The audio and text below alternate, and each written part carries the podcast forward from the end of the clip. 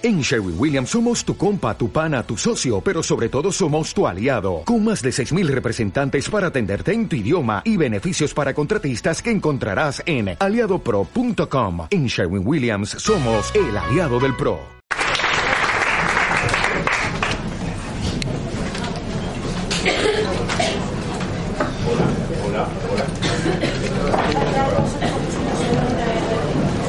Hola. Bueno, ahora como es yo me recorro la sala buscando manos levantadas. Esto es trampa, lo siento, Ramón. Eh, hay una cosa que me, eh, eh, estoy de acuerdo contigo y coincido en lo que dices sobre Richard Dawkins, además de manera muy particular.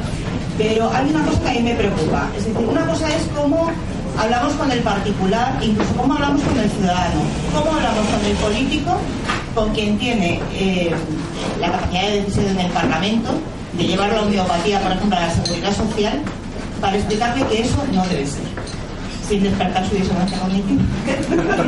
Tú con el político no tienes nada que hablar. ¿Cuándo vas a hablar con un político? ¿Tú hablas con políticos? Sí. ¿Qué nivelazo? Tienes que pensar una cuestión ante todo importante, que es que el político está sujeto, ¿se me, ¿se me entiende bien? Está sujeto a una disonancia cognitiva diferente, que es la disonancia entre sus creencias y la necesidad de obtener representación, de obtener votos. Yo no hablaría tanto con el político como hablar con gente para asegurarme de tener un apoyo suficiente para ser significativo para el político.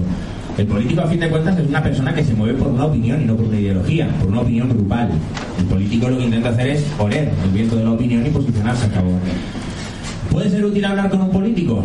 Pues supongo que sí, pero si el político ve que mayoritariamente la sociedad está a favor de la homeopatía, preferirá la homeopatía. Si el político ve que la sociedad está en contra, votará en contra. Los cambios sociales no se dan porque un político los impulse, el político los impulsa porque hay una masa detrás de la que él cree que puede obtener ese beneficio y por tanto es ahí donde tenemos que centrarnos en la divulgación para cambiar la opinión pública. Si la opinión pública cambia, la ley cambia. No empezó a haber una ley de aborto en España porque un político adelantado su tiempo dijera, hostia, vamos a dejar que las mujeres decidan cuándo quieren abortar. Hubo un aborto, una ley de aborto, perdón, porque hubo una masa social que presionó en esa dirección y el cambio se evidenció necesario. ¿No estás de acuerdo? No. No, no, no por una razón. O sea, yo solamente oír a Ana Mato las cosas que está diciendo tan tremendas, pues es algo que merece inmediatamente hacer un lobby inmediato con ellas, ¿sabes? Pero es que tú no puedes hacer un lobby si no tienes un respaldo detrás, porque entonces no eres nadie. ¿Por qué te va a hacer caso a ti? A mí no, cuando yo hablo de mí, no hablo de mí. Yo no soy nadie, ni ninguno de los que estamos aquí somos absolutamente nadie. Generalmente cuando hablas con un político vas en nombre de un grupo social, de una organización, de una asociación, lo que sea, generalmente se te escucha cortésmente. Por supuesto, no te hacen ni puñetero caso si no es necesario, eso como es ¿no? Pero sí que sería interesante tener alguna técnica para llegar a ellos de una manera que no sea decirle, oye, tú subnormal, te estás dejando poner el foco por el lobby farmacéutico o el lobby en de turno y yo vengo aquí a contarte la razón y la verdad, en plan evangélico, ¿sabes? Pero es que no se está dejando comer el coco, se está ganando la vida. Quiero decir, estamos en un país donde hay una cátedra de homeopatía en la Universidad de Zaragoza, ¿es correcto? Ya no. Ah, ya no. Bueno, pero mientras lo hubo, alguien ganó dinero con eso, ¿no? ¿Y por qué dejó de haberla? Presenta RP. Presión de RP. En el sentido de que movilizaste suficientes opiniones como para ser significativo. ¿Cuántos socios tiene RP? Muy pocos, 300. 300 socios. Pero el escándalo que se organizó fue feo. Ah, o sea que moviste a más gente. Sea lo que sea, no hay cátedra. No, sea lo que sea, no. ¿Moviste a más gente o no? Movimos- moveríamos a más gente, no hay cátedra ahora mismo. Y, y hay un par de másteres que se iban a dar que ya no se dan porque se organizó tal escándalo de la opinión pública de Zaragoza que no fue. O sea que moviste a más gente, ¿no? A me refiero, chiquilla. Quiero decir que muy poca gente a veces puede conseguir que se mueva Claro, un mayor. pero lo decisivo no fue tu persuasión sobre el político. Lo decisivo fue tu persuasión sobre la opinión, que es lo que estoy diciendo, cojones. A que me toca hablar mal italiano. Ponte, ponte. Más preguntas, por favor. Hola, buenas. Vamos a ver. Eh, en primer lugar, muchas gracias por la charla, ha sido muy interesante. Tendría muchas cosas que decir, pero me voy a centrar únicamente en tres cuestiones. Una, un comentario y dos preguntas. El primer comentario hace referencia al desarrollo de los cultos y cómo eh, los cultos se van volviendo cada vez más eh, fanáticos. Uno de los aspectos que se han descrito también es el efecto de, un enfriamiento eh, evaporativo, el hecho de que eh, a medida que se va produciendo mayor, mayor eh, desconfirmación de los fundamentos fundamentales del culto, la gente un poquito más cabal va abandonando y solo serían los más salados, los más fanáticos, los más locos.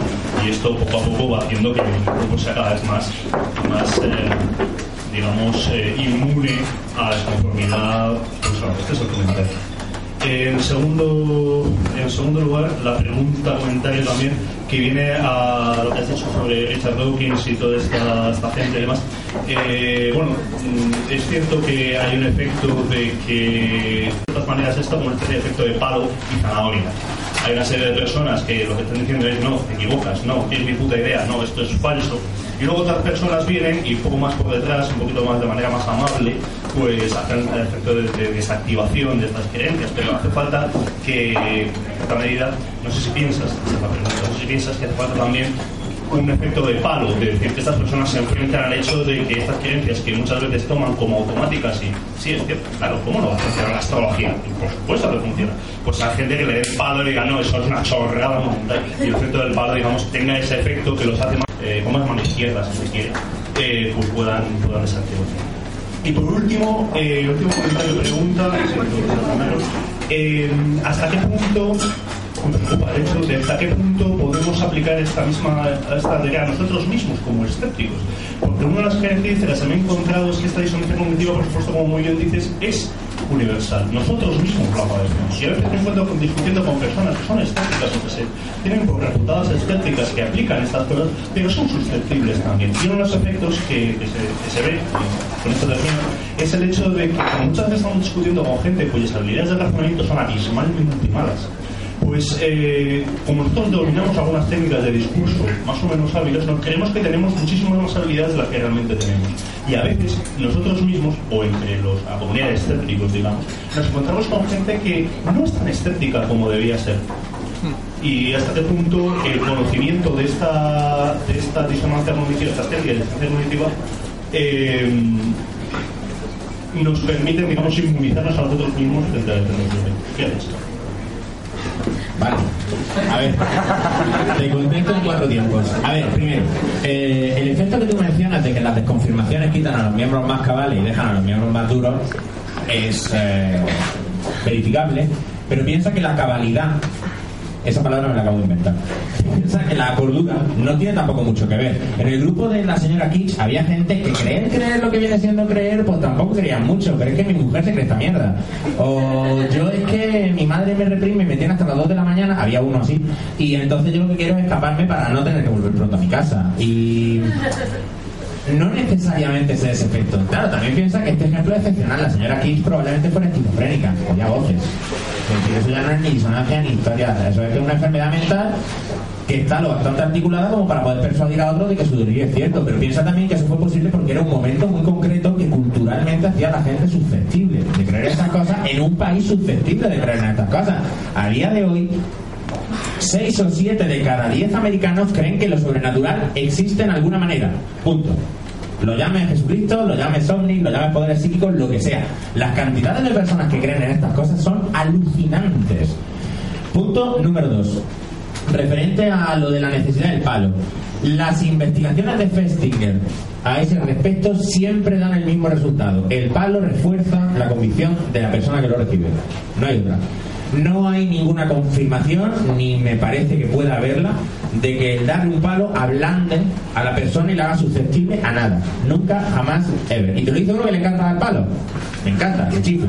Porque me siento muy superior a todo lo demás y me pone como, un enano haciendo el cristal la anilla. Pero no sirve. Una cosa que creo que dije en la otra conferencia es que tú puedes intentar tener razón o conseguir que las cosas hagan bien. El palo tiene razón la zanahoria consigue que las cosas se hagan. Los cambios en la opinión de los indecisos particularmente vienen siempre mediante el razonamiento no agresivo porque además piensa que culturalmente identificamos las opiniones fuertes como una agresión y el agresor siempre es malo.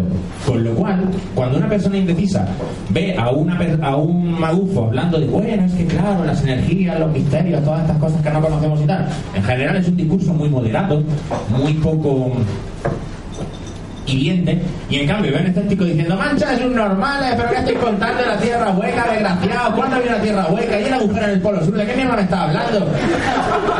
Automáticamente esta persona considera que el agresor carece de razón y el agresor aquí es escéptico. ¿Vale? Respecto a la inmunidad, se ha comprobado experimentalmente en enormes cantidades de población, fundamentalmente universitaria, no nos vayamos a engañar, porque eso también introduce cierto sesgo y hay que ser conscientes de ello. Pero se ha encontrado que informar a las personas acerca de los diferentes sesgos del pensamiento que se dan con más frecuencia disminuye la prevalencia de estos sesgos, facilita su identificación y en general hace que aparezcan con menos frecuencia. ¿Te has quedado? No, aquí es lo que no he entendido. No hemos leído la misma literatura. ¿Qué literatura has leído tú? Pues eh, trabajos, por ejemplo, de Tversky y Kahneman, precisamente clásico, es que la formación en. eh, perdón, que la formación precisamente en el hacer ver a esta gente estos sesgos, que estos sesgos existen, pues informa efectivamente, pero no reduce significativamente el sesgo, o sea, no constituye una medida profiláctica contra estos sesgos. Creo que fue un miembro de esta insigne asociación el que hace no mucho publicó un estudio muy muy reciente, creo que de la Universidad de Deusto, que demostraba que si cogías una población adolescente y les explicabas lo que eran los sesgos de pensamiento con efectos, con ejemplos reales, o sea, les hacías caer en, una, en un error basado en un sesgo y luego les explicaba el sesgo que habían cometido y cómo era, a la hora de resolver siguientes problemas, los sesgos aparecían muchísimo menos. Tú por la literatura clásica de Belsky Kahneman estás hablando de pensar deprisa, pensar despacio. Estoy hablando, estoy hablando de generar toda la literatura que han hecho los últimos 40 años. Vale, pero bueno, está resumido en ese libro, tiene. Entonces, esta investigación más reciente es interesante porque demuestra que la formación en pensamiento racional realmente tiene un efecto. Que cuando tú coges a población adolescente y les formas en pensamiento racional, en identificar los ecos, verdaderamente son capaces de caer menos en ellos. Nadie está vacunado, nadie, nunca. Tú piensas una cosa. Uno de los ejemplos más conmovedores de esta eh, idiosincrasia humana que he leído lo, lo encontramos en un libro de Elliot Aronson llamado eh, Mistakes Were Made eh, But Not By Me. Y habla de una práctica policial que se ha identificado en Estados Unidos que es el testilying. Eh, la mezcla de testificar y mentir. Se produce cuando un policía decide que en un caso determinado pues un sospechoso parece ser culpable. Y aunque luego aparece evidencia que exculpa a la persona, el policía decide que este tío tiene que ser culpable de algo Y llegan a veces al extremo de plantar evidencia, de falsificar evidencia con tal de que esa persona vaya a la cárcel, porque él no es capaz de admitir que su, disona- que su, que su convicción anterior era falsa. Eso es una disonancia cognitiva de manual. Un científico que se casa con su teoría y falsea los datos de un estudio para, para producir evidencia que la, que la refuerza, es también un ejemplo de esto.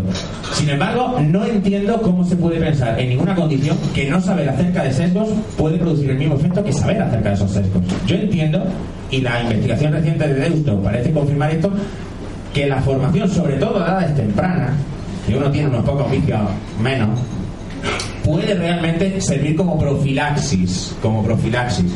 Pero en esto yo, a título personal, esto es mi opinión, ¿eh? Esto no es ciencia ni nada, esto es mi teoría del pato. Yo tengo la, la idea de que a partir de una cierta edad es muy, muy difícil modificar el sistema de pensamiento de una persona y que la persona que no tiene un hábito de pensamiento racional difícilmente lo va a adquirir. Es muy descorazonador, sobre todo por la parte de los políticos, que no suelen ser precisamente chavales. Vamos a no entrar ahí. Pero, pero lo cierto es que sí hay una esperanza si dedicamos nuestro tiempo, nuestro esfuerzo, sobre todo a acciones divu- divulgativas entre la población más joven, acciones de divulgación entre adolescentes, entre niños un poquito más mayores, gente que pueda realmente darse cuenta de lo que está pasando y tenerlo en cuenta para el futuro. Porque desde luego, aunque esto es solo un primer estudio y se tiene que replicar y replicar y replicar, los resultados fueron muy claros y parece que bastante prometedores. Entonces, no sé si eso contesta tu pregunta, pero entiendo que también se contradice con las tesis de Kahneman y pero lo cierto es que lo que yo estudié ya hace 10 años en psicología del pensamiento era que la información sobre sesgo reducía o minoraba algo la presencia de esto. O sea que aquí quizás sea un tema que no está saldado del todo. no. ¿Más preguntas, por favor? Bueno, hola, eh, me ha encantado la charla. Gracias. Eh, me has hecho pensar en dejar Rickman otra vez. A ver si lo consigo. Y mi pregunta es, ¿cómo integras los, los estudios? O sea, siempre me ha quedado mucha disonancia cómo se integran los estudios de Ash con los de Westinger. Porque parece que en unos sí que hay mucha presión social y funciona, y en otros no funciona. Entonces no sé cómo, cómo integrarlos. Me hace falta otro para creerme los otros. Vale, en realidad no, no creo que exista tal contradicción. porque si, si la ves es que posiblemente no me he explicado bien, pero voy a intentar, voy a intentar aclarártelo. El elemento fundamental para que la disonancia cognitiva eh, pueda causar el refuerzo de una creencia es cuánto te has comprometido tú con tu causa, cuánto has invertido en esa causa y cuánto apoyo social tienes. Pero es una inversión muy grande eh, lo que tú ves. eh, o sea, es una inversión muy, muy potente lo que te están diciendo los sentidos. Quiero decir, toda la vida has vivido con eso. Se supone que, que es algo en lo que crees. Claro, pero si cinco personas en una habitación te dicen que eso es blanco y tú lo ves rojo, pero cinco personas dicen que es blanco, Entonces, ¿te lo crees? O dices, venga, es fácil dudar. Quiero decir, cinco personas están diciendo que es blanco, pero yo lo veo rojo. Cinco personas le están diciendo que es blanco, pero yo lo veo rojo. Es veneno, pero huele a canela.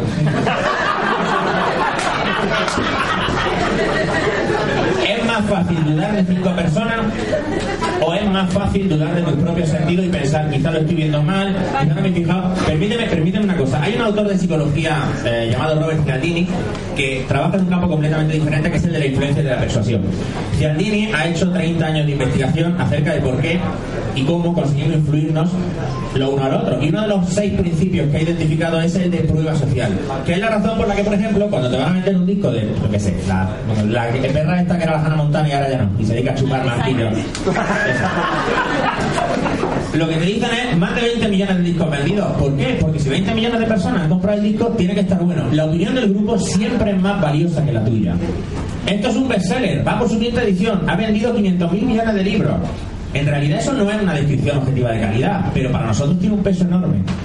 Lo que dice, lo que dice precisamente Festinger, y concuerda con lo de Ash, es la presión social de tu grupo sectario puede ser suficiente para mantener y validar tus creencias en frente de la opinión mayoritaria. Porque además esas creencias que no son compartidas por la mayoría sí llevan por tu parte una inversión enorme de tiempo, energía, compromiso, etcétera, etcétera. Claro, tú piensas una cosa, si Fidel, eh, Fidel, no, si Isidro, Fidel es, si Isidro en el experimento se sienta en una universidad, en una sala, y se pone a hacer el experimento este, él no se juega nada. Si él hubiera apostado la vida de su mujer y de su hijo y su familia y hubiera vendido todas sus posesiones para demostrarse a sí mismo que la línea blanca en realidad es roja, ya te digo yo que el rollo hubiera sido diferente. Pero claro, estamos hablando de unas condiciones en las que no se juega nada. Estamos simplemente viendo cómo la conformidad forzada acaba modificando tus propias opiniones para ahorrarte a ti mismo la disonancia cognitiva es obtener una opinión en la que no crees. O lo que es lo mismo, cuando te ves obligado a hacer algo que va contra tus principios, acabas cambiando tus principios con tal de no verte como una persona que no tiene principios. No sé si esto tiene sentido para ti. ¿Responde tu pregunta? Sí, la. ¿De verdad? Sí, lo que pasa es que tengo. Pero el que podemos estar aquí no Pues pregunta más, coño. No, no, no, quiero decir. No, ya está, ya está. Me convences.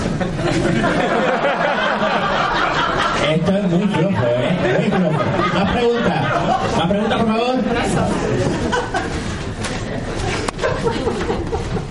A ver, yo tengo una. A ver, eh, a tener que explicar lo que es el acuerdo parcial para quien no lo conozca, pero ¿qué efecto crees que puede tener una técnica de mediación como el, bueno, la resolución de conflictos como el acuerdo parcial frente a alguien que tiene una disonancia cognitiva? Cuando estás intentando eh, desactivar una creencia eh, que en tu opinión es falsa, piensas que puede tener efecto, ¿no? Explica lo que es el acuerdo parcial. Vale, el acuerdo parcial es, es una técnica de resolución de conflicto cuando tú tienes una posición enfrentada a la de otra persona, en lugar de partir eh, de los puntos eh, de confrontación, no, no, eso que estás diciendo es mentira y ya está. Haces un ejercicio de análisis de cuál es la posición, perdón, de cuál es la posición de la otra persona e intentas rescatar todos aquellos aspectos en los que sí pueda tener razón. El ejemplo de la homeopatía, por ejemplo, si una persona llega y dice, no, es que el homeopata es maravilloso porque ha mandado un tratamiento estupendo y además ha sido amabilísimo y bueno, mm, es que se ha hecho cargo inmediatamente de mi situación y me ha mandado un medicamento homeopático que me ha venido fenomenal. Tú puedes decirle la homeopatía es, un- es un timo y lo que están haciendo es timarte, o puedes empezar por decir, vale, oye, me alegro de que hayas dado con una persona que, como tú dices, pues está muy bien, que haya sido capaz de hacerse cargo de tu situación, te haya escuchado bien, bueno, ha tenido que ser una persona de trato agradable. Y luego ahí entras ya en la otra, eh, entras a discutirle ya el otro, pero en este otro punto no estoy de acuerdo desde el punto de vista de resolución de conflictos tiene la ventaja de que la otra persona no se siente atacada, no siente que todas sus posiciones están siendo... Pero claro, una cosa es cuando estás en un conflicto, pues... eh, lo que puede ser un es a lo mejor más... Bueno, de otro tipo, digamos. Yo no sé, ante una cosa como la homeopatía o en casos como este que has contado, un punto de este tipo, si la disonancia es tan grande, ¿eso puede tener algún efecto? ¿Tú crees que no? Mi opinión, porque no he encontrado, no he leído literatura al respecto que relaciona ambas cosas, es que debería funcionar. Debería funcionar porque un acuerdo parcial coloca a la persona en una situación de disonancia cognitiva menor. Vosotros pensáis que la disonancia no es un todo nada, no es tengo no tengo. Tengo una disonancia más intensa o menos intensa, como la ansiedad. Tú no estás ansioso no ansioso, tú estás un poco, mucho, a tope, etcétera.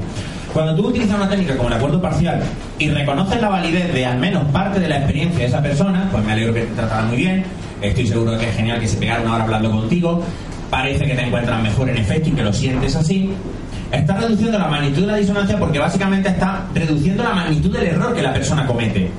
Estás pasando a decirle, eres un gilipollas integral en todas las facetas de tu existencia y no hay nada en ti que valga para nada, a decirle, hombre, entiendo que tienes razón en que te encuentras mejor, sin embargo en esto podrías estar equivocado. Pues hombre, hay una diferencia de cariño importante. En casos muy, muy, muy extremos, es que, al menos lo que yo he leído sobre cultos, que son quizás los sucesos, los sujetos, perdón, más frecuentes de disonancia, porque son los que hacen predicciones concretas que se pueden confirmar o desconfirmar, es muy raro que no haya una voluntad férrea de sacar dinero y de, tener una actividad criminal o una enfermedad mental pura y dura. Y en ambos casos no hay disonancia. El que es un criminal sabe perfectamente lo que está haciendo y le parece cojonudo. Quiero decir, si yo monto una secta para que me deis vuestro dinero y follarme a vuestras mujeres, el hecho de que todo lo que yo cuente sea mentira, a mí me por un lado y me sale por otro. Yo, ¿Qué problema hay?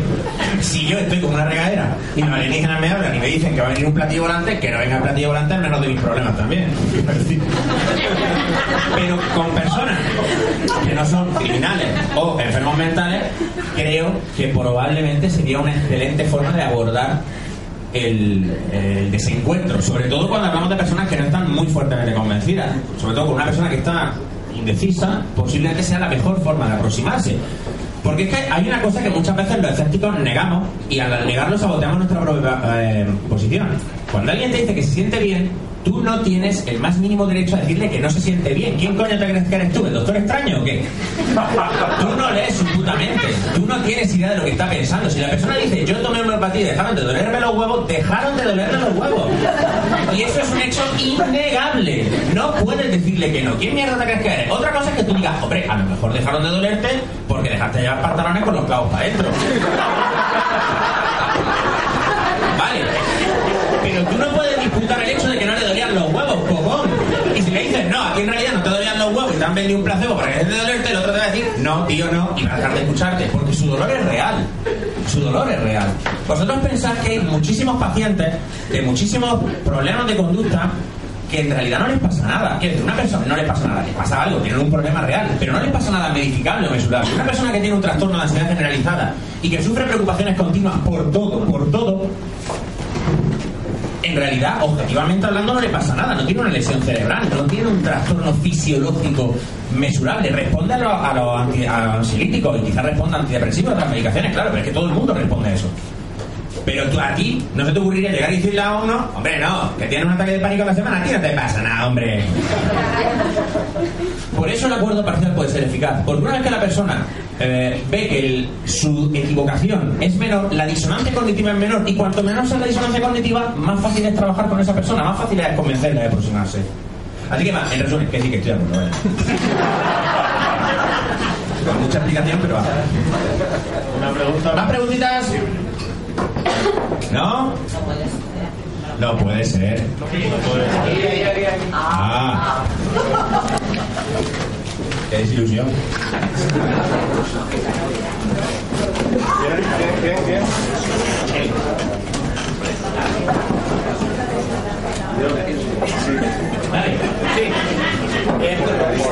Sobre la conclusión que has comentado.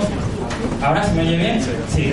Sobre la conclusión eh, que has estado diciendo sobre Richard Dawkins, sobre la forma que tiene Richard Dawkins de, enfrentarse.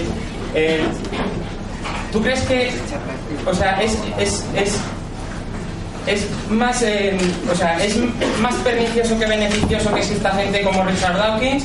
¿O depende de algunos aspectos? ¿Sería mejor que no hubiera gente haciendo ese tipo de, porque, claro, o sea, yo entiendo lo que dices, entiendo que, que si buscas un enfrentamiento la gente se enroca y ya está, pero no sé, a mí me da la impresión de que es necesario que haya que exista gente así, por lo menos que exista. por lo menos que estén ahí, por lo menos, aunque no sea para convencer gente, que sirvan de, de, de ¿cómo te diría yo? No, no de faro, pero de, de, de afianzar posicionamientos que luego eh, otras personas, a la hora de convencer a otras personas, a lo mejor lo pueden suavizar más, pero que exista gente que diga las cosas tan las claras, como Richard Dawkins, como Pat Condell, ya ni te cuento, cada vez que habla Pat Condell, eh, y sin embargo, eh, vamos, parece que está enfadado con el mundo y lo que dice suele ser impecable. ¿Tú qué opinas en ese sentido? ¿Crees que, son más perniciosos, son beneficiosos? Depende. Te contestar en el tiempo porque son preguntas muy gordas. ¿Tú crees que es bueno o malo que existan este tipo de personas? La única cosa que te puedo responder con absoluta rapidez es que no tengo ni puta idea. Ahora, mi opinión. A mí me gusta mucho Iron Maiden. Yo no quiero que todo el mundo se deje los pelos largos, lleve mallas ajustadas con zapatillas blancas y cazadoras con parches de Eddie. A mí me gusta mucho Richard Dawkins quiero ver todavía a una sola persona que fuera creyente en una religión y que haya dejado de serlo después de escuchar, leer o de alguna forma conocer el mensaje de Richard Dawkins. Yo nunca he encontrado a nadie. Nunca. ¿Hace más daño que bien? Realmente no hay forma, o al menos no la hay para mí, de saberlo. ¿Tiene su lugar? Hombre, en una sociedad en la que aspiramos a tener libertad de expresión, evidentemente, porque tiene derecho a decirle el hombre lo que quiera, lógicamente. ¿Hace más mal que bien? Yo creo que hace bien en el sentido de que dinamiza a las personas que compartimos su opinión y nos anima a divulgar, a difundir, a movernos, a ser combativos, etcétera. Creo que hace mal en el sentido de que a los creyentes, seguro, y a muchos indecisos, probablemente les aliene y les aleje de nuestro lado. Porque consideren que la ciencia es un lugar lleno de gente cuyo único objetivo en la vida es insultar. Porque ¿qué es lo que te quiero decir, Luis? Tú imagínate una persona es que, es que me acaba de venir un ejemplo a la mente. Te imaginas una persona que dice yo voy a ser monja, ¿vale? Chungo, ¿eh? Entonces yo llego a los 12 años y empiezo a postularme para monja y paso todos los requisitos y rituales y zarandajas necesarias para ser monja. Y me preparo y estudio una carrera para seguir mi vocación monjil a donde quiera que me lleve. Vale. Y un día a los 31 años, de repente, pues me da un chispazo y digo, hostia, si esto es una puta mierda. Y lo dejo y me salgo del monjismo y, y empiezo o intento empezar una vida normal. Ahora tú imagínate en qué posición se encuentra esta persona, la disonancia cognitiva que puede llegar a tener de partir. Soy una persona que tiene unas creencias religiosas. Estas creencias me han hecho desperdiciar en el caso en el que estoy pensando, 19 putos años de mi vida, incluyendo los que se supone que son los mejores, vestida de Batman, llega un señor profesoraco de la muerte de Oxford o de donde cojones es este tío de Cambridge, nunca me sé el currículum de esta gente. ¿De Cambridge? Bueno, pues de Cambridge. Llega este señor que es un titán intelectual y con su verbo aplastante me dice que yo formo parte de una organización criminal o he formado parte y he colaborado con una organización criminal que ha traído incontable sufrimiento a la tierra, que es causante de la muerte de miles y miles de personas, que es causante de la discriminación sexual de la mujer en Occidente, que es causante de los casos de pederastia encubierto de la iglesia, que es causante... Tronco, ¿Tú qué crees que va a hacer la chica? Decir, es verdad, es verdad, es verdad, colgando ahora mismo. No, coño. Pues va a decir, pues no, pues no, no estoy de acuerdo. Richard Dawkins es Satán. Porque se tiene que proteger. Es lo que te quiero decir. Creo que hace un papel bueno porque es bueno que nos inspiren, es bueno que haya divulgadores fantásticos que nos animen a divulgar. Yo estoy aquí y estoy y estaba aquí la otra vez porque leía a un señor llamado Richard Weisman que me demostró que se puede hacer una divulgación de psicología fantástica, ser súper ameno y dije, yo creo que también puedo hacer algo así y voy a probar. Dawkins puede inspirarnos a muchos de nosotros a asociarnos, a movernos, a conseguir, como muy bien ha señalado Antonia, que una cátedra de homeopatía se vaya a tomar por culo y que el dinero público no se gaste en pagar másters de homeópatas de mierda. Eso es bueno, pero lo que no hace Richard Dawkins es convencer a nadie, a nadie, a nadie. Hombre, no, no me jodáis. El día que me presentéis a un creyente que ha sido persuadido por Dawkins, yo os pago la cena. Yo os la pago. Acepto. Pero, eh, eh, evidencia sólida, ¿eh? Nada de mierdecita, evidencia sólida. Te pago la cena. Así de claro te lo digo. Porque yo creo que, evidentemente, alguien habrá, que, habrá convencido, porque alguien como Richard Dawkins tiene una difusión tan amplia que por simple ley de números, alguien habrá caído. Pero yo no creo que sea persuasivo en general. No, no, estoy bien ¿eh? Entonces, es lo que te quiero decir. Valorar si bien bien o mal es, en mi opinión, muy, muy difícil. Porque a unos niveles seguro que hace mucho bien y a otros niveles pues yo creo que consigue lo contrario de lo que se propone. Pero también tengo la sensación de que muchas veces lo que se propone es darle un repaso al que tiene delante y reírse un poco de él y dejarlo como gilipollas. Y no es difícil. Quiero decir, te viene un tío argumentando. Yo defiendo una creencia en que una señora fue fecundada sin coito y entonces nació un zombie cósmico que anda por la agua y multiplica la comida y trae a los muertos de vuelta. Y entonces, para demostrar que éramos mala gente, su padre va y se lo carga. Y luego se lo carga otra vez. Quiero decir, no tienes que currar mucho para. sí, ¿sabes? Pues llega uno y dice, yo creo que el agua tiene memoria. Y a pesar de que yo me he hecho de beber agua del grifo, que por memoria tendría que ser mierda pura, no solo eso, no solo no me infecto de, de- y no me pido una septicemia del copón de beber aguas fecales, sino que además este agua, si yo he hecho una gotita y luego lo diluyo, bueno, ya sabéis cómo va la mierda la homeopatía, no lo voy a explicar. O sea, el agua tiene memoria para lo que me conviene a mí. Es básicamente lo que dice la homeopatía. ¿Tú crees de verdad que hay que ser un titán intelectual de la talla de Richard Dawkins para desmontar esa mierda? No, tío, no. ¿Crees que alguien que esté indeciso y vea a Dawkins acuchillar verbalmente a saco a alguien va a pensar que Dawkins es el que tiene razón? Pues probablemente no. No sé si es bueno o es malo, pero nos- nosotros tendremos a alinearnos con el, con el underdog, con la persona que percibimos en situación de desventaja. Y el Magufu siempre está en desventaja, porque venga, va, en serio, la Tierra está hueca. Por eso te digo, es, es complejo, es complejo. No sé si esto responde de toda tu pregunta, soy divulgado quizá un poquito más de la cuenta, pero... Está bien. ¿Más preguntas? Una de las cosas que me ha parecido sacar en claro de la charla, que felicito por ella, es que la disonancia cognitiva se da sobre todo en casos en los que está en juego el interés de la persona que padece de esa dis- disonancia. Sin embargo, hay un caso que a mí se me antoja de disonancia cognitiva, que lo cuenta Paul Baclavi en el libro del sentido del sinsentido o el, sen- o el sinsentido del sentido, que es el caso de los dos tipos que van a recoger a la persona, eh, como alguien no lo conoce, se- es en un psiquiátrico, dos eh, enfermeros van a recoger a un paciente, se encuentran en la habitación del paciente una señora con el bolso encima de las piernas, la cogen, le ponen una camisa de fuerza, la señora protesta mucho, pero claro, es que es una enferma mental, entonces la meten en el hospital, la llevan a otro hospital y por supuesto todas las quejas de la, de la paciente les hacen a ellos reafirmarse en el caso de que realmente es una paciente, claro, y entonces la reducen ahí, ¿no? Eh, eh, esa persona en realidad no era el paciente y lo que sucedía era que era una persona completamente cuerda que estaba de visita en el hospital y se, y se la llevaron. Pero claro, las dos personas lo que se encontraban era que todas las, las protestas de este paciente eh, lo que hacían era reafirmar su posición de que era realmente un, un paciente y que estaba loca, ¿no? A mí esto se me antoja un caso de disonancia co- co- cognitiva. Lo que no alcanzo a ver es ese interés que pueden tener los dos enfermeros. es sesgo de confirmación. Yo observo algunos detalles que me hacen pensar que la señora es enferma, me aferro a ello y descarto los que me dicen que la señora no es enferma. Disonancia cognitiva vendría si alguien le dijera, pijo que han metido a una tía años en un psiquiátrico no estaba loca. Entonces ahí es donde iba a empezar la disonancia cognitiva a fabricar justificaciones. Eso es disonancia cognitiva. Lo que tú estás diciendo es sesgo de confirmación. Eh, yo miro a la señora, mira a mi amigo Tomber. Le veo sentado en un psiquiátrico, es que estamos a mano, yo que se lo bajo el macho. Y digo, pues este, fíjate la cara que tiene, majara seguro. Lo cojo y me lo llevo. Bueno, me lo llevo con cuatro amigos más. Yo solo no lo llevo.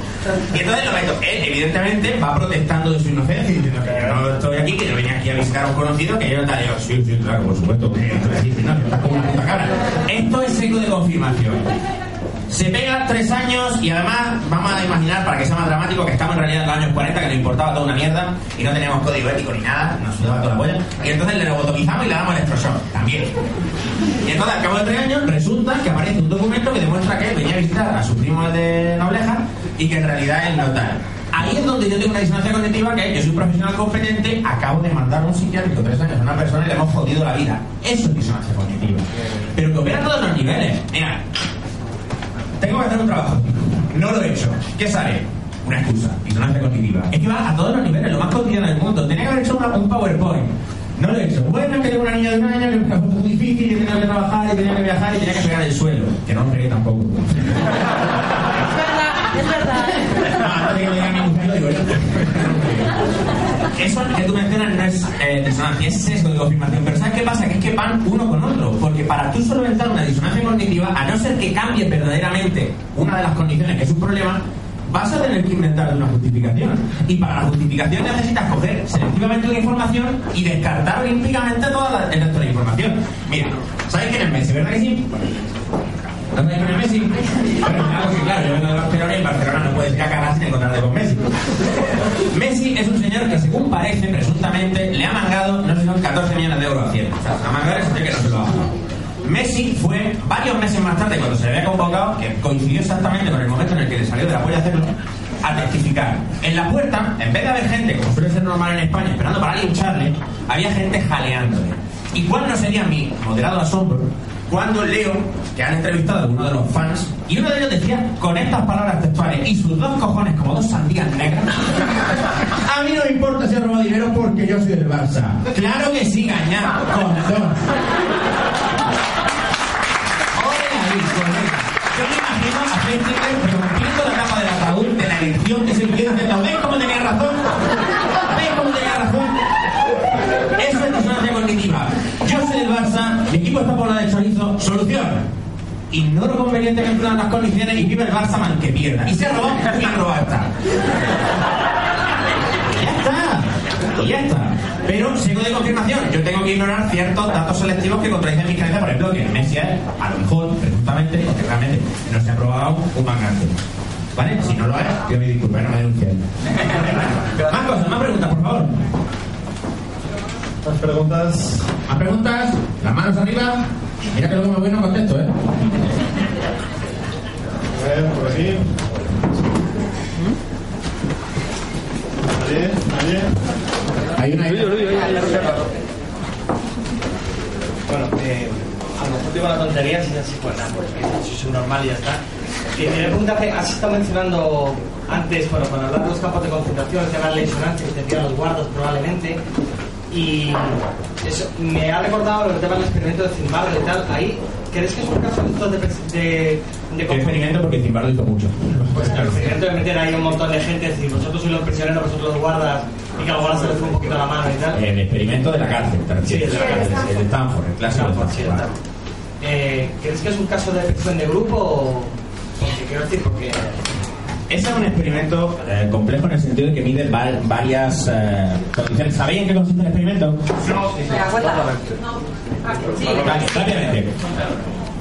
Imagínate los sótanos de una universidad y decidimos que vamos a hacer un experimento acerca de cómo las personas se comportan cuando se les da determinada autoridad. Entonces se presenta un estudiante voluntario, a la mitad se les asigna el rol de presos, a la mitad se les asigna el rol de guardias. Todo completo. A los presos se les da un uniforme y se les da un número y los guardias solo se dirigirán a ellos con ese número. A los guardias se les da un uniforme y se les da durante la duración del experimento la capacidad de castigar a los presos dentro de unos límites determinados si los presos incumplen alguna de las normas. El experimento tenía como previsión, como objetivo, ver cómo las personas reaccionamos cuando se nos da una chapita de sheriff o alguna muestra de autoridad tangible. El experimento tuvo que ser interrumpido y varios de los pacientes, de las personas que participaron tuvieron que ser atendidas psicológicamente porque la cosa se fue de control totalmente. O sea, a los guardias se les empezó a ir, pero del todo. Claro, ahí la variable que se mide no es nada, no es principalmente la distancia cognitiva o la presión grupal, pero es cierto que sí la había porque los guardias que manifestaban una actitud más suave eran presionados por sus compañeros para eh, endurecer su actitud hacia los presos. por qué? Porque los, los guardias que tienen actitud más dura también estaban sufriendo una disonancia cognitiva. Quiere decir, yo estoy aquí privando a Tomber de sueño, lleva dos días sin dormir, yo soy una buena persona, estoy torturando a Tomber, soy una buena persona, estoy torturando a Tomber. Si tú expresas tus dudas y dejas de hacerlo, entonces estás reforzando mi sensación de, que, de incoherencia. En cambio, si tú torturando a Tomber, pues macho, algo ha hecho. Con lo cual, los guardias más agresivos presionaban enormemente a los menos agresivos para obtener su conformidad, porque si todos los guardias estamos a una, es que tenemos razón. Con lo cual, sí, la conformidad grupal eh, eh, tenía un gran peso en ese experimento. Piensa además que los presos muchas veces estaban aislados, no podían formar lazos grupales ni de conformidad alguna, porque muchas veces los presos no tenían un grupo, no, podían formar grupos. Como digo, fue un experimento bastante desastroso en el sentido de que, bueno, porque hubo varios de los prisioneros que tuvieron que recibir terapia después porque las consecuencias psicológicas para ellos fueron muy duras.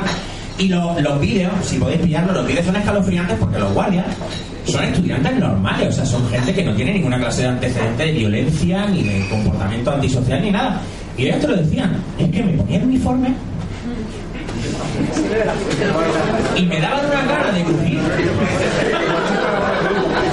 Y por el otro lado, los prisioneros llegaban y decían, yo es que era el número 7582, y era solo eso, y en algún momento en el que solo era eso, y yo ya no existía. Pero fijaros, era la presión grupal, era el refuerzo, eran muchas cosas. Y sobre todo la necesidad de los guardias de justificar el hecho de que estaban haciendo algo que era moralmente incalificable. El hecho de decir, joder, que estamos torturando a compañeros de clase aquí. Cuando eh, se hace el experimento clásico de Milgram, el experimento de Milgram es un experimento de conformidad que básicamente demostró que dos de cada tres personas están dispuestas a dar descargas eléctricas letales a una persona si una figura de autoridad se lo ordena. Una figura con una bala blanca. Por resumir, las personas que participaron en ese experimento y que supuestamente, porque en realidad estábamos engañando y no estaban dando descarga a nadie, menos mal, daban las descargas, solventaban su disonancia cognitiva apelando a la autoridad. El investigador me dijo que lo hiciera, el tío de la bata me dijo que lo hiciera. Es que algunos descargaban su rabia contra el supuesto torturado. Si el subnormal se hubiera sabido la respuesta, no habría tenido que darle las descargas. Pero eso es disonancia cognitiva. Tú tienes una imagen de ti como una buena persona y estás cometiendo actos que evidencian que eres un mamón. Entonces, claro, entre ser un mamón y ser una, mala, una buena persona, tienes que salir de ahí y sales mediante la justificación. Daros cuenta de lo potente que es esto. Porque esto es lo que os va a dificultar el convencer a alguien que está convencido de algo irracional de que cambie su postura. Creo que hay una pregunta por ahí en el fondo. Bueno, espera haber contestado tu pregunta, no estoy seguro de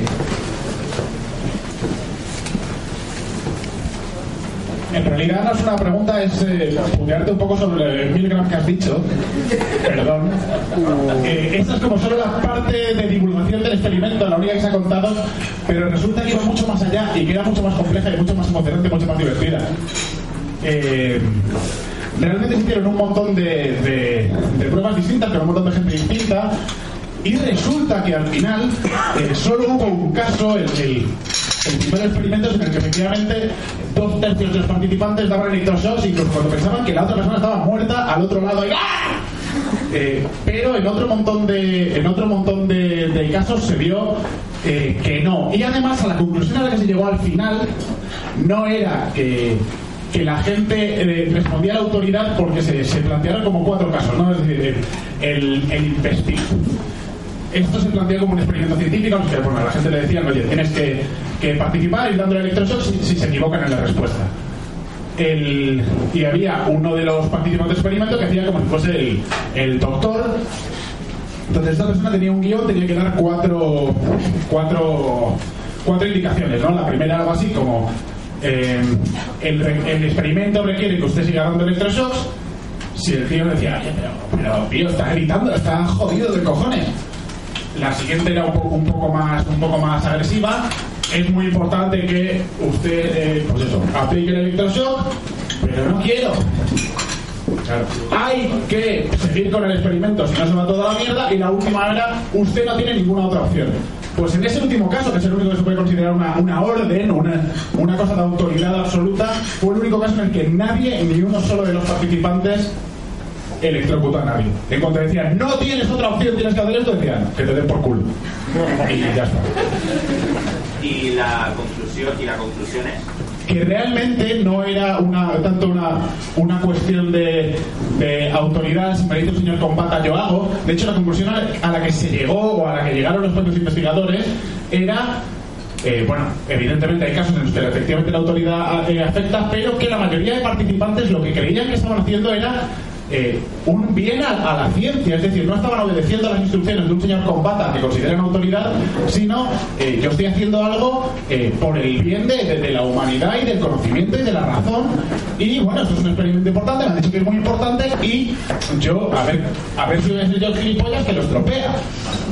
Pero que realmente la cosa no era tanto, me lo dice el señor combata, o me lo dice el sheriff, o yo soy el sheriff, sino joder, es que voy a joder un experimento que es decir, yo como persona que quiere la ciencia y quiere el avance del conocimiento y el progreso de la humanidad, estoy haciendo este tipo de cosas hasta que había un momento en el que era insostenible. Y ya. Hola. Gracias. Creo que ha dejado de funcionar esto. Sí. ¿Ha dejado de funcionar? Sí, sí. Pues.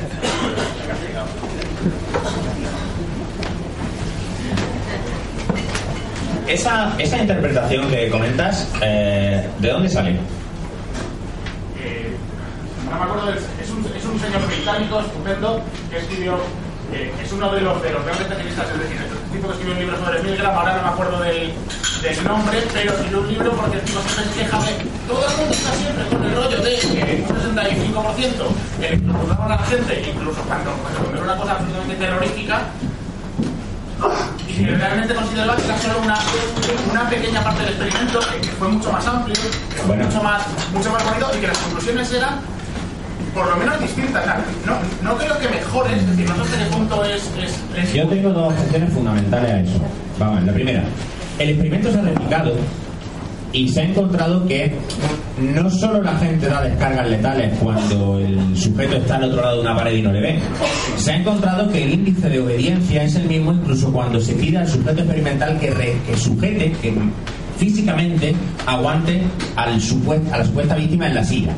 Segundo, suponer que la gente hace eso por el amor a la ciencia, cuando en el experimento de Milgram se cogía gente de la calle que en principio no tenía por qué tener un amor especial a la ciencia, ni más ni menos que nadie más, me parece una hipótesis un tanto pajera. Tengo entendido que efectivamente, es decir, una de las partes del experimento era con la gente eh, en un sitio en el que lo ves, solo oyes los gritos, ahí es cuando se llega al 65%, que luego es los tengo delante y entonces baja el índice de, de- tensión a- a- y, y le doy al cacharro.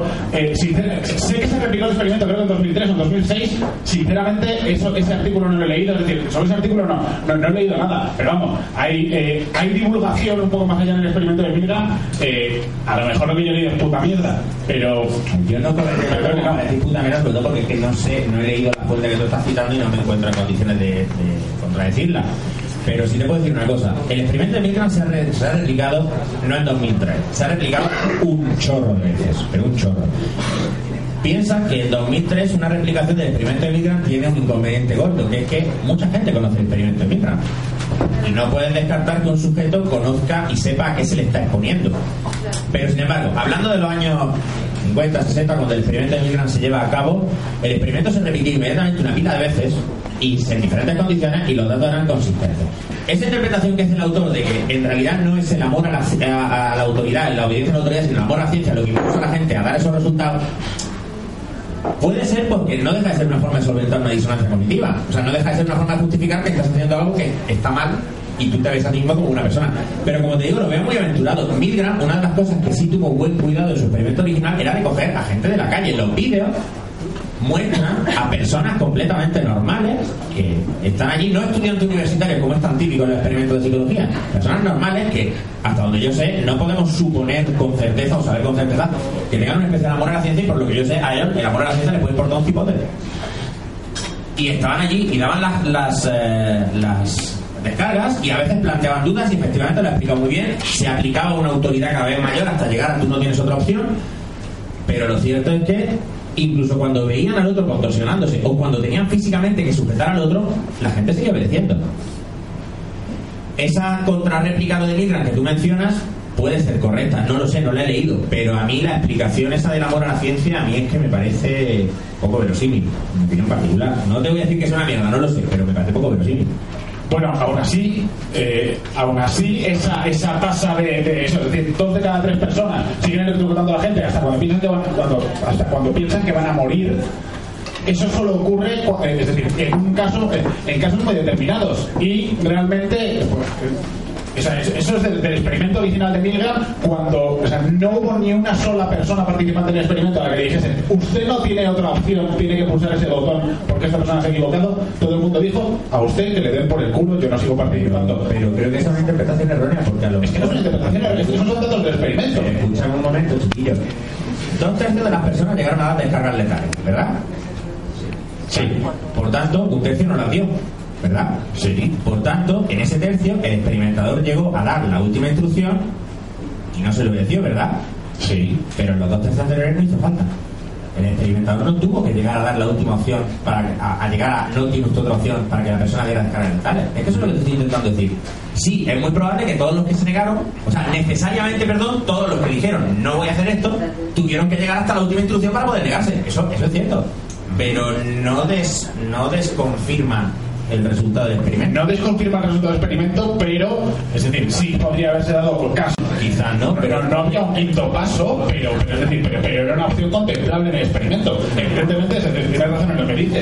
Eh, eh, cualquiera que haya, o sea, cualquiera de ese tercio ha dicho que no en algún momento, pero a ellos tampoco se les para. A quiero decir, Cualquiera de ese tercio ha dicho que no hasta el final, porque el experimentador siempre llega hasta la Claro, pero, eh, pero pero todo el mundo termina en algún momento. Es decir, el experimentador no dice, bueno, usted ya lo ha matado de puta madre. Se pone su casa. El experimentador llegaba hasta el momento en el que se daba la descarga letal, dejaba dos segundos para que el tío se cociera en su propio jugo de me cago en todo, he matado a alguien, entonces decía, que no, que broma. Sí, claro que estaba, claro que se llegaba hasta el final. O se daba una descarga letal, o el sujeto experimental se levantaba y se iba. Fin de la discusión. El experimento no terminaba hasta que no daba una de esas dos condiciones. Tengo entendido que se daban descargas hasta a muertos. Y para no esa persona está inconsciente o muerta y... Sí, sí, sí, sí, sí, sí, sí, sí. Y se le preguntaba y si no contestaba se le daba. Claro, piensa que en la condición original el, el sujeto no ve a la persona en la silla. Con lo cual, tú haces una pregunta, no te contesta, dale una descarga. Y claro, el sujeto está cociendo y diciendo, a lo mejor está muerto. Pero claro, Si no, me, si no me equivoco, era una escala y yo que sé, a partir de la mitad era totalmente letal, pero había algunos que incluso, incluso más arriba serían... Era un tablero de, de control muy típico de peli de ficción con una serie de ruedecitas, unos interruptores que ponían claramente el voltaje y a partir de cierto voltaje decían molesto, dañino, potencialmente letal, muy peligroso, no lo haga, en fin, seguro, tal. pero claro, eso estaba ahí para el sujeto experimental. Pero lo que te quiero decir es que la hipótesis que nos plantea aquí el compañero en realidad no contradice los resultados, porque, hombre, por supuesto que los que se negaron, se negaron después de que les la ultimación. Pero es que dos tercios no llegaron a la ultimación antes de picar el, el- el botón de la muerte. ¿Entiendes? Es que mm, no estoy muy seguro de cuál es la opción. Como te digo, tendría que mirar esa fuente que tú citas y para poder contestarte con certeza, porque no, no ese libro de ese autor británico. lo Soy lo, o sea, lo, lo peor para eso, pero vamos, te lo, te lo busco y te lo... Por favor, no, no, por favor, con, con mucho gusto, si eres tan amable. ¿Más preguntas? Ahí hay una. No, pero hombre, espérate el micro, no sea. Venga, última pregunta. Solamente un apunte, es que al respecto del experimento de Milán, yo creo que para calificarlo de disonancia cognitiva habría que delimitar hasta qué punto las personas que finalmente dieron eh, las descargas potencialmente letales o lo que ellos creían que eran descargas letales estaban dispuestos o no a hacerlo. La disonancia cognitiva creo que solamente podríamos establecerla, bajo mi modo de ver, cuando las personas previamente no estuvieran dispuestas bajo ningún concepto a hacerlo. Porque si no, lo- el- la, la- configuración moral de la persona previa te está contaminando. eh, Yo no sé qué es una configuración moral.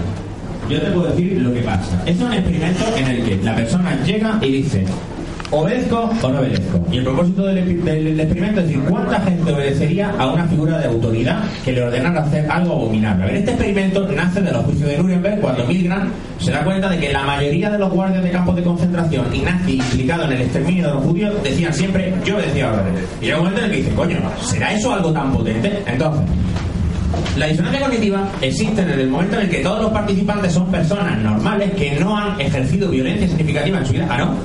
Ah, vale, que había asesinato entre los sujetos. No. No, lo que yo creo es que per- no puedes calificar de personas normales cuando hay algunas que estén dispuestas a llegar al punto de matar a otras por sus convicciones morales y otras no. Es decir, de- la- entre la gente normal, si tú preguntas, habrá personas que estén eh, favorables, que sean favorables a la pena de muerte y otras no. Eh, Eso lo que configura es un esquema moral previo que puede hacer que tú llegues a un determinado punto de quitar la vida de otra persona y que en otros casos no. Pero es que tú estás hablando de una situación en la que yo me estoy jugando el matar o no a alguien por recordar una secuencia de colores. Es que mi creencia en la pena de muerte no tiene nada que ver con esto, porque mi creencia en la pena de muerte es acerca de delito, no no acordarse una puta lista de colores. Eso lo que delimita es el, la- el valor que tú le das a la vida humana. Nada más. No, eso lo que delimita es hasta qué punto estoy dispuesto a matar a alguien que no recuerdo una lista de colores porque un señor con bata blanca me lo En. Col- en Colombia, por ejemplo, por citar un país que, con el que conozco caso, te pueden pegar un tiro por robarte unas Ajá, y eso tiene mucho que ver con la situación de una persona No, normal. es- que- es- no, no, eso lo, que, eso lo que te permite es cuantificar el valor de la vida humana en determinadas circunstancias de una persona o de otra. Si eres capaz de ponerle una escala cuantitativa al valor de la vida humana, corre ahora mismo a hacer un paper porque te llevas ocho premios Nobel aplicados uno encima del otro. Porque, de verdad, en serio, no entiendo los objetivos. Vamos a ver. El experimento solo tiene como propósito decir, una persona aleatoria que a priori no tiene por qué estar particularmente predispuesta a ejercer la violencia, es capaz de ejercer un grado letal de violencia si una figura de autoridad se lo ordena. Y esto no tiene nada que ver con el delito. Él no le está dando descarga a supuestos violadores de niños. Él está dándole descarga a un señor que ha fallado una puta prueba de memoria. ¿En qué código moral, qué clase de religión conoces tú que diga, y aquel que no fuere capaz de recordar 12 colores en secuencia se le aplicará un electrodo en el culo y en el pene hasta que muera? ¿De qué coño hablando? depuración moral ni qué pollas en vinagre. Estamos hablando de que venga un señor con bata y te diga, haz esto, y tú digas, pero si no le a una persona, haga usted esto, y obedece o no obedece. Todos los participantes de ese experimento sufren disonancia cognitiva. ¿Qué pasa? Que algunos la resuelven diciendo, ya no participo más, y salva la disonancia así, y otros dicen, el señor de la bata me obligó, y la resuelven así. Y eso es todo lo que hay, ¿no? La moral, la moral juega a la hora de determinar si vas a llegar hasta el final del experimento o no, por supuesto. Pero no se cuantifica. Esa es la contaminación a la que me refiero. Evidentemente, el caso final de llegar a matar a una persona pero lo que quiero decir es que puede haber personas que desde el primer momento digan, por mi, por mi esquema moral, me niego a, a torturar a una persona porque no recuerdo la secuencia de colores. A eso es lo que voy. Claro, y ahí está ese tercio de personas que lo hicieron. Claro, pero por eso te digo que ese experimento yo creo que puede estar contaminado por la moral previa de esa persona. No, porque para eso está precisamente el contemplar cuántas personas lo hacen. Evidentemente luego tú puedes eh, interpretar los datos y decir, pues de las personas que no llegaron a administrar descargas letales, podemos suponer que tantas lo hicieron porque es su moral, pero eso habría que ver cómo lo averiguamos. Yo es que no veo la contaminación. Lo el experimento solo tiene una meta, medir una meta, es medir el grado de obediencia a la autoridad. Y lo hace. De hecho, el experimento se podría argumentar que, lo que intenta medir es cómo de obediente a la autoridad somos, incluso si eso viola nuestro principio moral. Porque de verdad, yo no me puedo creer que hay una persona normal cuyo código moral incluya que es lícito darle descarga a alguien por no fallar, por fallar una prueba de memoria. Por eso es una condición tan artificial, precisamente para extirpar el componente moral. Ya te digo yo que si fueran los participantes estuvieran dándole descarga a pedófilos, posiblemente el resultado habría sido otro. Pero por eso se escogió una prueba inocua. El castigo tenía que ser desproporcionado para que pudiéramos ver si la autoridad nos obliga a hacer cosas desproporcionadas. Como ser guardia en Auschwitz, por ejemplo. Ya te digo, no sé si contesta tu pregunta, no, pero es que yo no veo la contaminación por ningún sitio porque son, es parte del experimento. O sea, no, no veo como una, algo puede ser contaminación cuando es una de las cosas que quieren medir. No, no, no estoy seguro, quizás es que no te he entendido bien, puede ser, pero. ¿Más preguntitas? Sí, la última. La última. Y una cosa, bueno, sobre lo que está, sobre lo que estaba comentando este chico, creo que a lo mejor se refería a que a lo mejor puede haber un porcentaje de la población que sea mm, más psicópata, eh, que tenga una tendencia más al sadismo, que, que- Claro, claro, pero creo que, creo que eso es lo que se refería. Entonces, que a lo mejor habría que ajustar los datos y decir, bueno, si hay un cierto porcentaje de población psicópatas, algún psicópata nos ha tocado en el experimento que le digas lo que le digas, le da todo igual. No, porque el psicópata, por muy psicópata que sea, y por mucho que se esté tocando por debajo de la mesa pensando en el dolor que va a infligir, solo puede infligir el dolor si se da la condición de que el sujeto, supuesto sujeto experimental, falle la puta pregunta. Entonces, a mí me da igual si está sentado Dexter ahí, tocándose, pensando en el calambrazo que te va a pegar, que si tú dices la respuesta correcta, Dexter se jode. Y Dexter no puede saltar, y nadie saltó en el experimento diciendo, bueno, pues usted ha acertado, pero te voy a dar un calambrazo. Entonces, es que el tema de la psicopatía va a salir ahí relevante. Todo el mundo obedeció las instrucciones del, del- examinador hasta el final o hasta que decidieron abandonar el experimento. Nadie pegó una descarga que no fuese merecida. Nadie hizo nada por su cuenta. Nadie se le pilló tocándose por debajo de la mesa. Entonces, el código moral, de- lo, lo que pretendía demostrar el experimento de Milgram es que ante una, ante una figura de autoridad, quizás nuestros códigos morales no sean tan fuertes como parecen. Luego, las replicaciones le han dado la razón y, por supuesto, hay espacio para la variedad y para el debate y a lo mejor resulta que nos lo tenemos que replantear. No lo sé, como te digo, estaré muy interesado en leer esa, esa obra y quizás tenga que cambiar yo mi opinión. Pero las conclusiones de Milgram parecen coincidir con un montón de fenómenos naturales que se han observado, como el que gente normal se aliste en la SS y se llega a gasear judíos, por ejemplo, o que gente normal se meta en una guerra civil y mate a vecinos suyos a sangre fría, ¿vale? Porque aquí vamos a recordar una cosa, la guerra civil que se libró, se libró entre personas normales que muchas veces mataban a sus vecinos, no vinieron mercenarios de fuera y empezaron a pelarse gente, éramos nosotros. Eso se hacía porque venía una figura de autoridad y decía, tú haces esto. Bueno, coño, mi abuelo luchó en el bando de los rojos y mi abuelo era franquista. Y luchó en el bando de los rojos porque le trincaron de la oreja, lo reclutaron. Y lo, lo- lo hicieron luchar en ese bando. Y mi abuelo era franquista. Y su ideología no pudo nada, ni él se preocupó, de que pudiera contra la autoridad se limitaba a echar la cabeza e intentar pasar desapercibido y sobrevivir al tema. Y el experimento de lo que dice aunque seas una persona con convicciones morales, hay una posibilidad, recordemos, un tercio de personas dijeron que no, un tercio. Pero hay una posibilidad elevada de que incluso si tus convicciones morales están en contra, hagas cosas malas porque una figura de autoridad te lo ordena. Y eso es todo lo que dice el experimento. El experimento no dice nada más. Luego podemos discutir si eran dos tercios, un 54%, un 71% o un 80 y medio. Eso ya se puede discutir. La, la conclusión global, y creo que la evidencia la sostiene, es esa. Y a mí, desde el punto de vista de la disonancia cognitiva, sobre todo me interesa ver los mecanismos que usaba la gente que llegaba hasta el final para justificar lo que hacían. Porque el que abandona el experimento a medias no tiene que justificar nada, queda como un señor. Yo llego en el quinto nivel de 10 y me levanto y digo al experimentador que metas un texto por el culo y quedo como un pachá, no tengo ningún tipo de disonancia cognitiva. Vamos, me con la cabeza altísima. ¿Por qué? Porque soy una buena persona, me he comportado como una buena persona.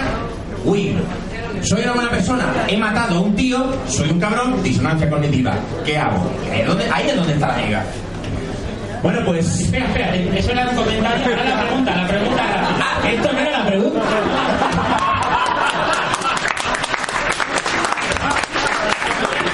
Era como, como el muchacho, como este muchacho había comentado eso, era simplemente, no sé, para... Pero bueno, ahora, ahora la pregunta. Ah, bueno, por cierto, otro comentario súper rápido. Sobre, sobre cuando estabais hablando sobre lo del amor por la ciencia y todo eso, que dice, bueno, a lo mejor es que esta gente tengo entendido que se ha, repetido muchas veces el experimento. Una de las veces fue un concurso televisivo, creo que en Francia, en lo que ganaban era dinero, pues no era ni ciencia ni nada, era, se jugaban pasta y también por los resultados fueron de, cuando te jugabas mucho dinero a pegar el calambrazo y, y ya está. O sea que, que no solamente por la me suena que hicieron del concurso también. Y ahora la pregunta. Ahora, viene la pregunta. Esto debe ser los preliminares más largos de la historia. Mi pregunta es, hoy en día en la sociedad de la información, sobre todo con internet, ¿qué favorece más? O sea, porque claro, o sea, parece sorprendente el decir, oye, estamos en la sociedad de la información y todavía hay sectas, todavía hay em, tenemos la, la- la vez en la historia que más información tenemos a, a nuestro poder y sin embargo siguen proliferando todo el tipo de creencias, todo tipo de magufadas. La, sociedad de la información favorece eh, las creencias, ayuda realmente a, ser eh, más racionales y a... o es totalmente neutral, es solamente un altavoz y ya está. Esto que voy a decir ahora es exclusivamente mi opinión, porque no estoy al tanto ni creo que exista una investigación que pueda contestar a esa pregunta de ninguna forma. Mi opinión es que la sociedad de la información es completa y absolutamente neutra. Internet, una cosa fantástica que tiene es que, por ahora al menos, es libre y gratuita, entre comillas, en el- o muy barata, en el sentido que es muy fácil tener un lugar donde comunicar tus ideas. Y eso quiere decir que todo el mundo las puede comunicar. Y es muy bueno que todo el mundo las pueda comunicar, pero lo malo es que también las comunica la gente que no te gusta. Con lo cual, claro que hay sectas. Por supuesto, porque hay miles de personas posteando sus mensajes y esas personas encontrarán oídos receptivos. De hecho, ahora tienen más posibilidades de llegar a más gente. Porque muchas personas que antes no podrían haber oído de ellos, ahora pueden oír de ellos. Pero también es bueno para nosotros, porque podemos divulgar a un nivel que no podíamos antes. Mira, en la otra conferencia, hablando del seco de confirmación, hablaba, yo hablaba del psicoanálisis. No sé si lo recordáis.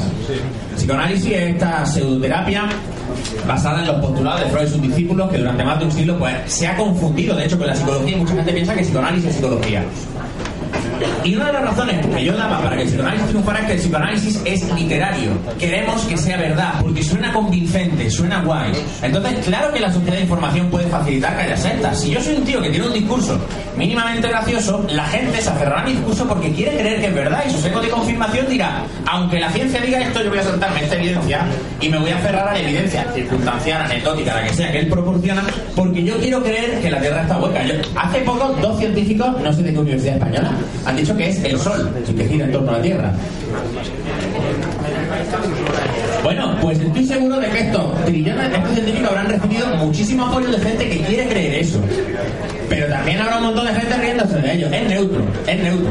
Es una herramienta, no tiene bien ni mal ni regular. Yo creo que siempre es mejor que haya más información circulando. Otra cosa es que también le da el derecho a la gente que no te cae bien de contar su historia. Pero bueno, eso, es la contrapartida inevitable de tener una cosa tan fantástica como es Internet. Bueno, ¿era ya la última pregunta? ¿Sí? ¿Ya? Vale. Pues nada, de nuevo, daros mil gracias, ha sido un placer estar con vosotros.